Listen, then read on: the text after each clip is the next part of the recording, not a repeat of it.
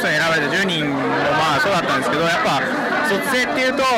自分の原風景的なものであるとか自分がこれをテーマにしたいっていうようなことが多分4年間の学生生活の中で見えてきててそれについての政策を行う人が多いと思うんですよ。でもそのなんか私的な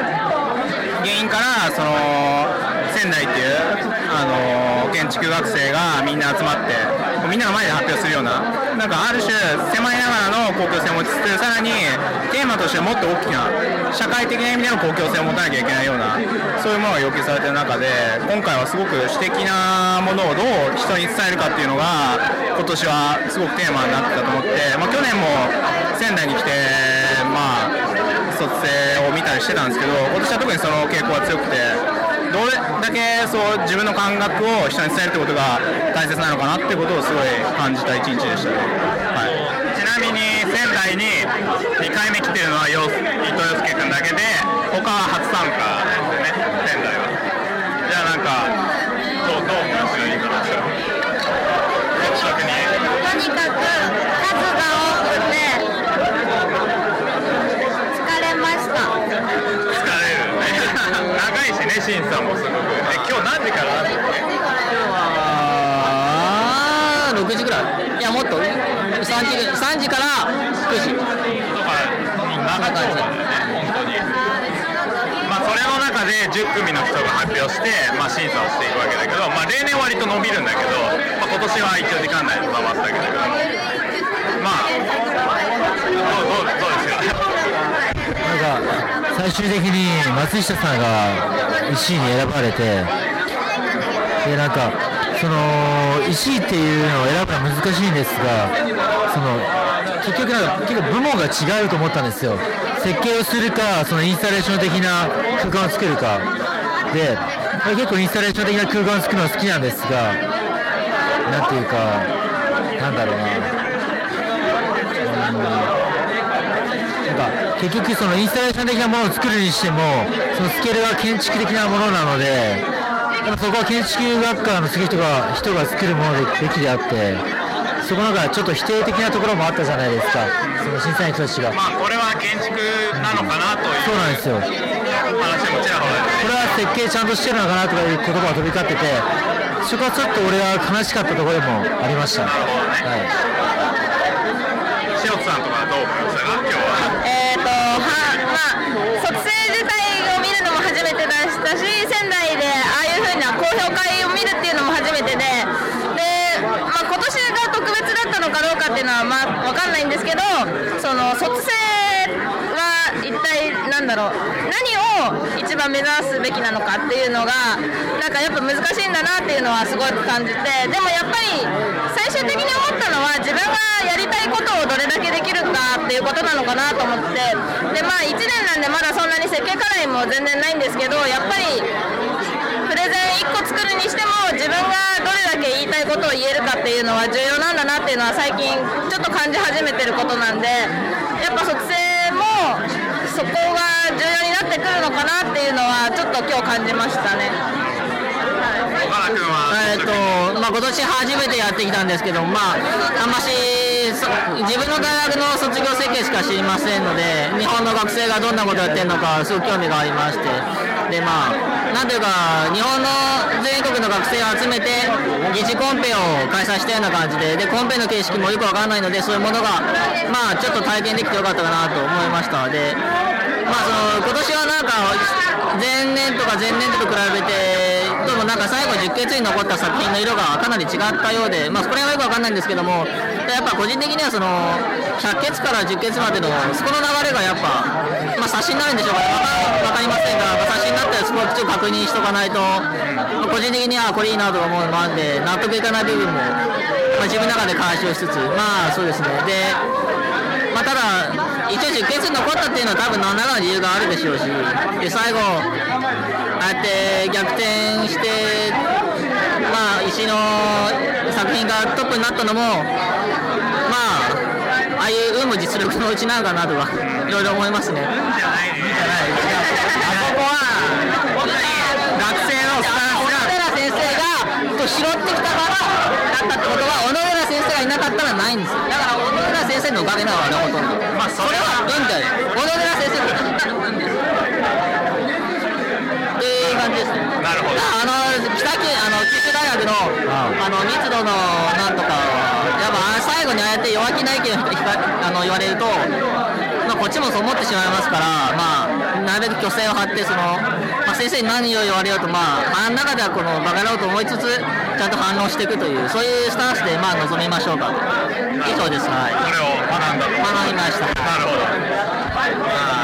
なんかツイッター上でこのこれ来たよゆとり世代みたいな発言があって、多分今ここにいる1、2年生はみんなそのゆとり世代にくくられるような世代として今大学にいて、非常にそのゆとり世代っていうくくりは許せない。くくりであって、なんかツイッター上でもかなりのツイッターでこうゆとりって言われることが一番許せないみたいなことがリツイートされてて何回もリツイートされてあそれはそうだなと思っててそのくくり方とかも悔しいしその今年の仙台のあのファイナリストたちの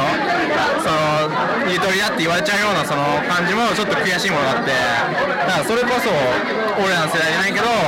今後は課題というか自分たちの取り組み方に関わっていくことじゃないのかなと思って世代間というものを無駄に上の世代に与えちゃいけないなっていうのはちょっと思いました。で、まあ、くしくもというか、今年で0年代が終わって、まあ、10年代は、まあ、僕たちも頑張るけども、今、1、2年生の今後、次作っていくべき世代だと思うので、なんかこう、今後10年代、まあ、あるいは今後の、今日受けて、その建築に向けての意気込みを一人一言ずつ語っていってもらえればと思いますけども、じゃあ、塩津さんから。そうですね、まあ、建築まで始めて1年で、それまでもそんなに建築になんか、なんだろう、興味持ってなんかやってたとかじゃないんで、まだ全然わからないですし、多分天然台で過ごす建、ん天然台の方が私にとっては長くなっちゃうんで、そっちのメインになっていくとは思うんですけど、こう今まで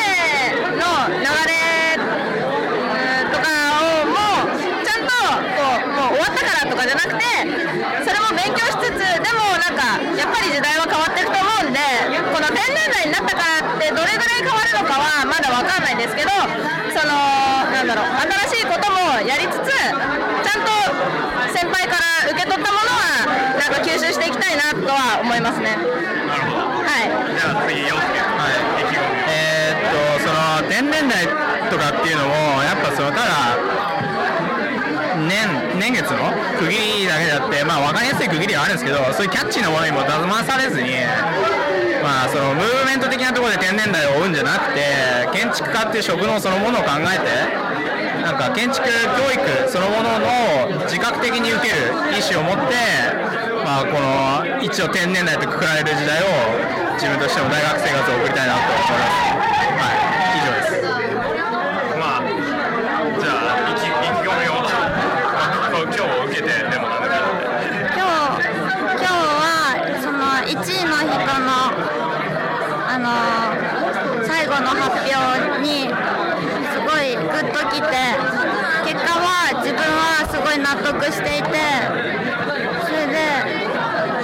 はいで自分ももうなんだろう建築で生きていく覚悟はできているのでかっこいい。頑張ろうと思います。頑張りましょうはい。はい。えっと、東大東工芸大の高評価の時も、今回の時も、インスタレーション的な作品の教授とかが審査員の方が見るときにこれは一体設計をしているのかというのをよく口にするんですよ。でも俺は結構インスタレーション的なものが好きででなんでっていうのはそのインスタレーション的なその建築のスケールのものを扱うときにやっぱりそれを扱うのは建築学生のやることだやるべきことだと思うのでそこでいかにその地区に住む人たちの意識を変えるかそれは多分その都市設計っていうもののそのそのなんつうんだろうな設計の仕方っていうものそのよりもそのそこに住む人たちの意識の設計に携わればなっていうそのインスタレーションすることによって。っていうのは結構俺が今興味持ってることなんでこれからこの1年結構そういうことをやるんでちょそういうことにちょっと力を添えていきたいなって思った仙台でした。えーまあ、今後の抱負ということですが、えー、何でしょうかね。なんでしょういや個人的にはその建築というものの言葉が持つ全体的に意味はよくわかんないんですけどもとりあえずこの構造的にしっかりしてる建物が好きなんで、えーやはりなんか一番好きな建築家はと言われると、まあ、バックミンスター・フラットかセシル・バラガンとかそういう方向に行くので僕は、まあ、なるべくなサイエンス寄りっていうんですかねそういう方向に進んでいきたいですね。はい、以上で、は以上いということで、まあ、1、2年生、これから、まあ、設計やっていくかもどうかわからないと思うけども、まあ、今後、なんだろうね、今後の学部の中心になっていく4人にインタ4人、5人に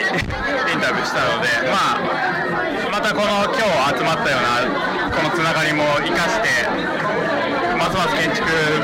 生盛り上げていったらといけてもらえればと思うのでよろしくお願いします。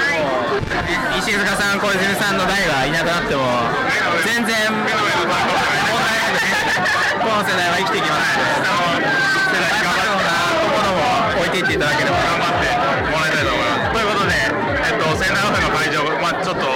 どうかわからない。